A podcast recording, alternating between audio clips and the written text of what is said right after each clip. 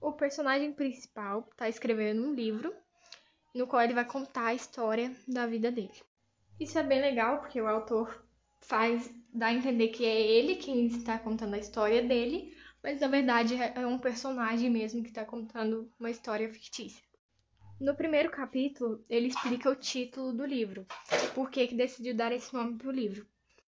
No segundo capítulo, ele explica que o porquê que ele está escrevendo esse livro, e ele fala que é porque ele se sente sozinho e morando numa casa que ele construiu igual à casa que ele morou quando ele era criança, quando ele era adolescente, na verdade. Ele conta que construiu a casa como uma réplica da casa que ele morou quando adolescente para tentar conectar essas duas, esses dois momentos da vida dele.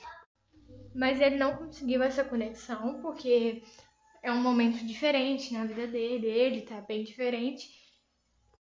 Ele fala que se alguém desse uma certidão de nascimento que falasse que ele tem 20 anos, muitas pessoas acreditariam, mas isso não enganaria a ele mesmo. Ele conta as coisas que ele faz agora para passar o tempo, que é cuidar do jardim, da horta, ler, e que ele come bem e dorme bem, mas que é uma vida muito monótona. Então, ele se lembra de quando a vida dele era mais animada, quando ele morava nessa na casa original, que foi onde ele viveu as maiores emoções e foi quando ele teve as maiores felicidades, mas também as maiores tristezas. Então, isso não quer dizer que Antes era um momento melhor, agora também é um momento bom. Mas por ser muito monótono, ele decidiu criar esse livro. E ele teve várias ideias sobre o que escrever. No fim, ele decidiu escrever sobre a vida dele mesmo, sobre as aventuras que ele viveu. E ele termina o segundo capítulo dizendo que vai contar sobre uma tarde de novembro, que não foi a melhor nem a pior da vida dele, mas foi inesquecível, uma coisa que ele nunca esqueceu.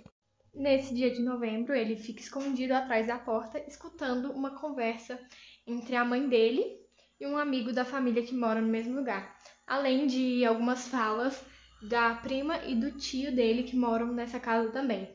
Prima de segundo grau e o tio que é, se eu não me engano, irmão da mãe dele.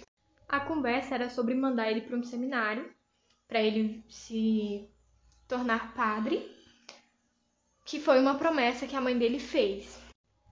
Mas o, o amigo da família diz que tem uma dificuldade para cumprir essa promessa, pois ele é muito amigo da vizinha e ele tem medo que eles estejam no namorico, tendo um namorico. O tio dele fala que essa é uma promessa feita há tanto tempo, tem que ser cumprida. E no fim do capítulo, a mãe dele fica chorando e os outros três consolando ela. E aí, esse amigo da família sai do cômodo, ele se esconde para não ver ele, né, que estava escutando atrás da porta. E no capítulo 4, ele conta sobre esse amigo, que ele gosta de usar uns termos muito exagerados, como um dever amaríssimo. E que esse amigo também se veste com uma, umas roupas bem elegantes, usadas mais antigamente. Assim, apesar da história ser num, num período mais antigo, esse amigo se veste de uma forma de que já está saindo um pouco da moda. No capítulo 5, ele conta como que esse amigo da família foi morar com eles, esse amigo que ele chama de o agregado. Quando eles ainda moravam numa fazenda, quando o pai dele ainda era vivo, ele, esse agregado apareceu por lá, fingindo que era um médico. E tava tendo uma, algumas crises, umas febres. Algumas pessoas estavam tendo febres. E esse agregado conseguiu curar duas dessas pessoas.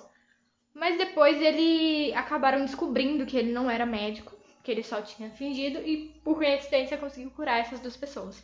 Mas como ele já tinha ficado por um tempo lá, como pagamento para essa pra, por ter curado essas duas pessoas, o pai dele pegou uma certa amizade, achou ele uma pessoa le legal e deixou ele continuar morando lá.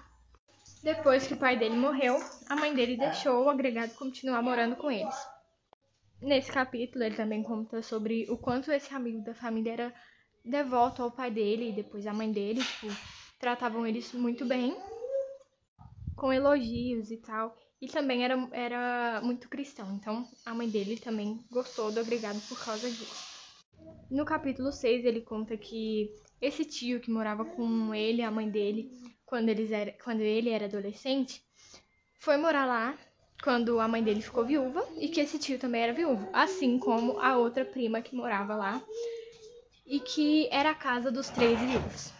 Ele conta também uma história sobre um dia quando o tio dele, quando ele era mais criança, esse tio pegou ele, colocou ele em cima do cavalo e ele ficou com muito medo, porque não sabia montar e tal.